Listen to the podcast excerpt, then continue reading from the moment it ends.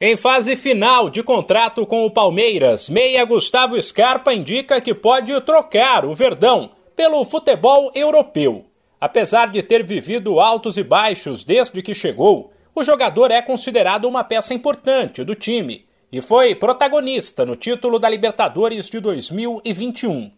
Scarpa nunca escondeu o desejo de atuar no velho continente e reforçou isso em entrevista ao site Globoesporte.com. Como o vínculo dele com o Palmeiras termina em dezembro, no mês que vem, o jogador já poderá assinar um pré-contrato com qualquer outro clube, para não perder o meia de graça, caso não haja acordo para uma renovação. O Verdão teria que tentar vender Scarpa já no meio do ano. Na entrevista, o atleta não apenas falou no sonho de jogar na Europa, mas também afirmou que o momento está próximo. Tenho um sonho de, de chegar à seleção, né? De conseguir chegar e ter uma sequência assim, sabe? Disputar uma Copa do Mundo é um sonho. Acho que o sonho de todos os jogadores. Jogar na Europa é um sonho. E dependendo do país, títulos importantes, assim, é, Champions né, também é um sonho. Eu tô na, na idade certa, sabe? Eu quero viver isso enquanto sou jovem. Não queria esperar ter 40, 50 anos para viver em outro país. Sei lá, queria conhecer mais outra cultura e tal.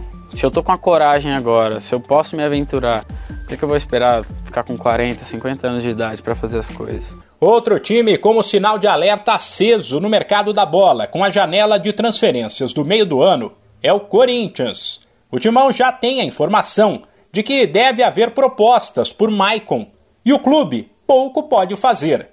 O jogador está emprestado até o fim do ano pelo Shakhtar Donetsk, da Ucrânia, que é quem decide. O contrato, inclusive, permite a saída de Michael a partir de julho, porém o Corinthians teria direito a um valor, não revelado. O meio-campista voltou para o futebol brasileiro por conta da guerra na Ucrânia. Fez apenas 15 jogos pelo timão e já se tornou um dos nomes mais importantes da equipe.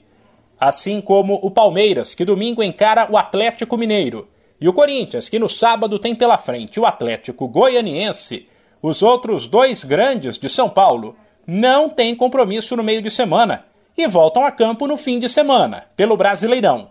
No Santos, a boa notícia fica por conta do atacante Marcos Leonardo, que poderá enfrentar o Atlético Paranaense.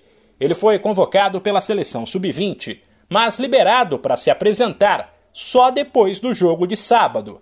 Enquanto no São Paulo, que no mesmo dia encara o Havaí, a missão durante a semana é recuperar os lesionados.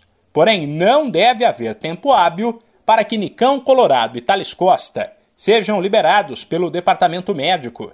Gabriel Sara, que operou o tornozelo, deve voltar só no segundo semestre. De São Paulo, Humberto Ferretti.